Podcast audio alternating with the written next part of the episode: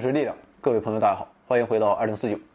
如果您是我们节目的老朋友啊，应该熟悉我们系列节目的套路啊，那就是每当一个系列即将结束的时候，在倒数第二期，我们总会就整个话题做一些或是哲学，或是科学，或是社会上的一些思考。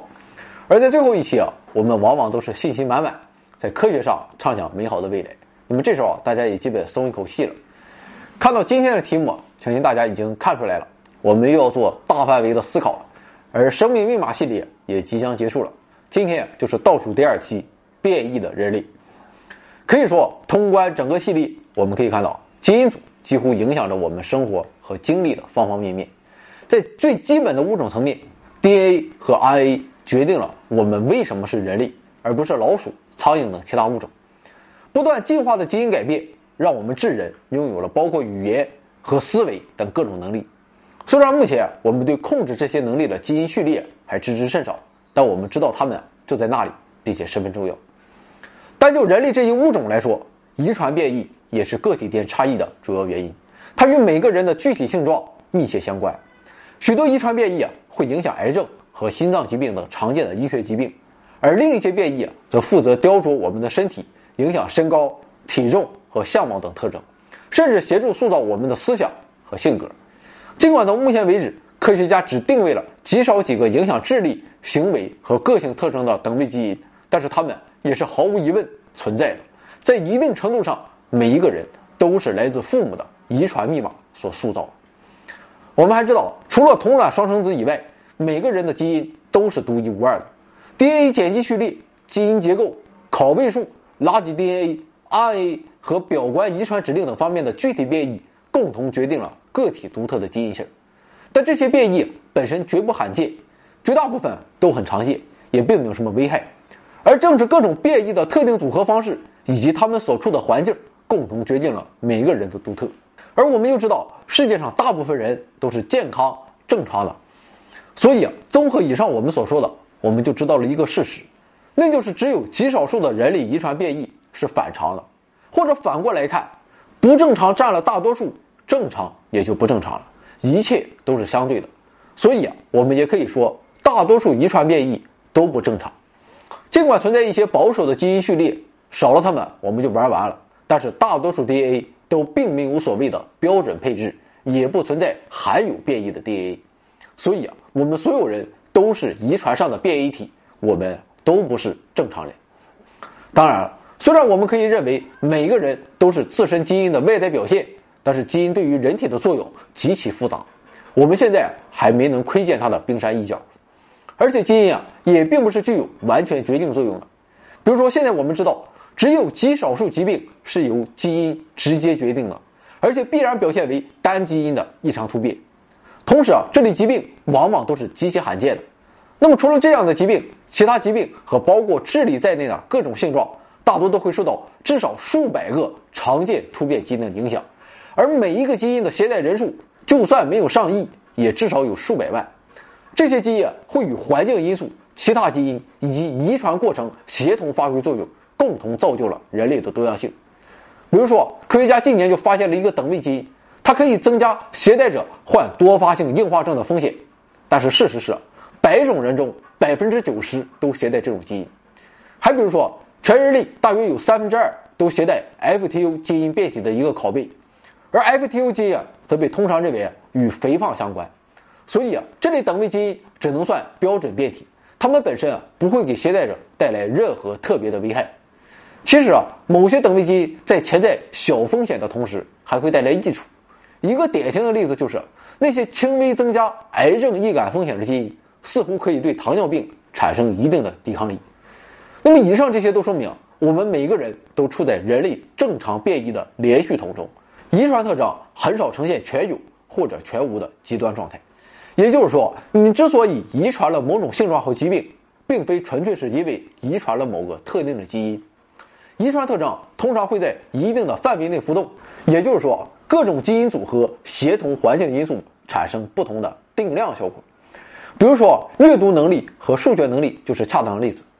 这两种能力啊，都受遗传变异的影响，但研究证实啊，并不存在对诵读困难或计算困难具有重大影响的基因。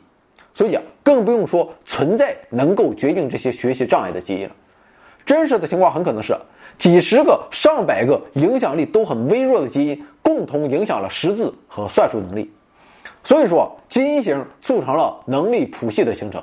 按照排列组合的概率，我们就可以得知，少数人会极具某种天赋，另有少数人存在严重的障碍，而绝大多数人则是或多或少拥有这项能力。还有一个例子就是自闭症，自闭症患者不同，临床症状的差异就会非常大，大到人们啊通常不会把他们视作一种单一的症候，而是自闭症谱系障碍的一个集合。谱系的一端是极端严重的症候，主要表现为社交功能障碍、交流困难。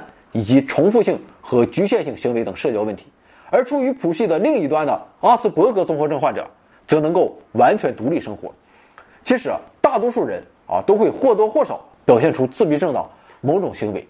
很有可能的原因是，自闭症以及影响自闭症的基因似乎是人类正常变异的一个方面。肥胖症也是一个例子。虽然携带 FTO 基因变体的人出现肥胖的概率要比其他人高百分之七十。不过，FTO 绝对不是导致肥胖的肥胖基因，影响肥胖风险连续统的基因众多，FTO 只是其中一个。就这个连续统来说，饮食和锻炼同基因一样重要。我们极端点说，如果你携带了一个削瘦基因，但每天胡吃海喝，那你仍然会长胖。而许多携带所谓肥胖基因变体的人却身材苗条，该大的地方大，该小的地方小，那是因为他们具有良好的饮食和锻炼习惯。那么，通过以上的例子，就传达给了我们一个重要的信息，那就是异常就是正常，正常与异常并没有明确的分异。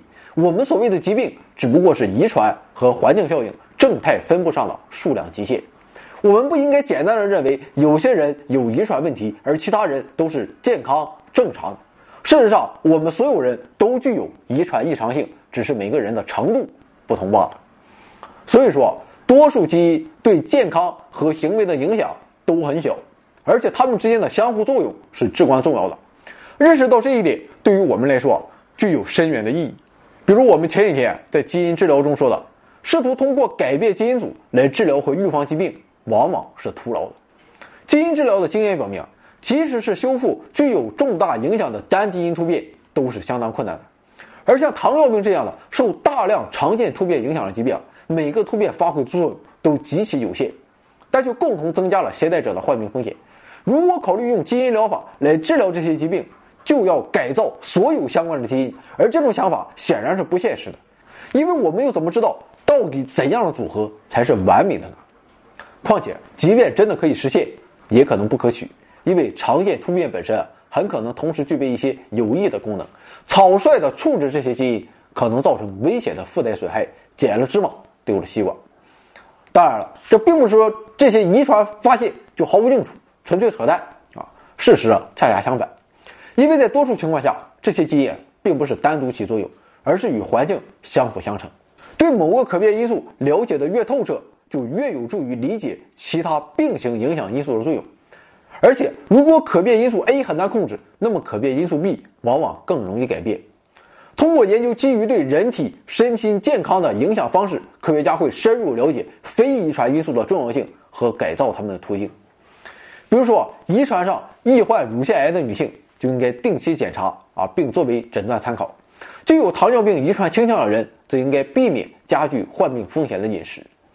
根据对个体基因的了解，科学家在未来还可以设计有针对性的干预措施。自闭症或者学习困难很可能被划分为几个基因亚型。并以此定制相应的教育方案，药物也能够实现定制，啊，用来改变风险基因作用的生化环境。所有这些手段都可以被笼统的称作环境改造。在基因组时代，这些手段的作用要远远强于直接的基因改造和基因治疗。同样，在另一方面，虽然影响常见疾病的大多数基因都是正常的，但这也并不代表人们对他们就束手无策。鉴定这些基因会帮助科学家研究这些疾病。继而寻找最优的解决方案。所以啊，说了这么多，最后我们可以总结了：那就是基因虽然是重要的，甚至在某一程度上是根本的，但是啊，由其所决定的个体的人的维度实在太多，甚至是无数的。我们每个人本身就是一个多维物种，各个维度相互交错又互相影响，部分有部分的特征，整体有整体的效果。一个微小的不能再微小的特征，与你初看上去那个两米的显著的身高特征都是同等重要的，都会对你的身心和人生发展产生难以忽略的影响。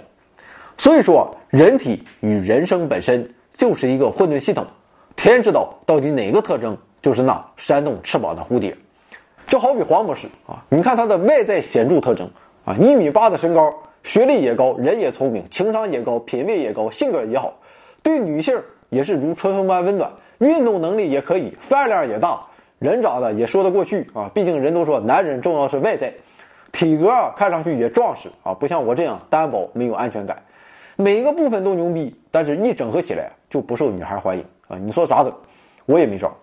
所以今天啊，在这里啊，正是为黄博士招募女朋友，有一见钟情、一腔热情、一往无前的女性朋友，可以给我们留言申请。那么郑重说明，这不是开玩笑啊！反正您就这么听就行了。所以说，人的命运怎么能是决定好的呢？基因啊，绝对决定不了我们的命运，因为环境时时在变。不论是自然环境还是社会文化环境，我们都不能与与之分割。本身的个体尚且是一个混沌系统，更何况整个社会呢？就像我们说拉普拉斯妖时候说的那样，也许我们真能了解宇宙中每一个粒子的状态，并进而推导出整个宇宙的发展。但是，当我们存储这些信息的时候，就会发现，存储这些信息的硬盘就是整个宇宙，宇宙本身就是信息。所以啊，问题又回到了原点。让这样一个信息载体来预测自身的发展，和一个基本粒子预测自己的行为，一个人依靠自己现在的状态预测自己下一步的行为一样，必须要考虑到现在和过去的种种，而现在是你自己所掌握的，这是可以改变的。这样我们就陷入了无穷无尽的镜像之中，预测行为就会崩溃，因为根本无法预测。或者我们举个更粗暴的例子，假如宇宙中只有一个粒子。这个粒子本身就是宇宙的所有信息，它在宇宙空间中做着无规则的运动。要预测未来的行为，就要使用它所存储的历史信息和此刻信息。历史的信息可以得知，但它永远不知道自身此刻的行为。一切瞬息万变，一切都是概率，所以命定论我们是不相信的。还是那句老话，一个人的命运呢，固然要靠历史的进程，但更要靠自我奋斗。如果你想参与更多互动。欢迎关注我们的微信订阅号 back to 二零四九 b a c k t o 二零四九，您也可以在订阅号中直接向我们提问，我们会抽取您的问题在节目中答疑。来到订阅号，您会发现更多。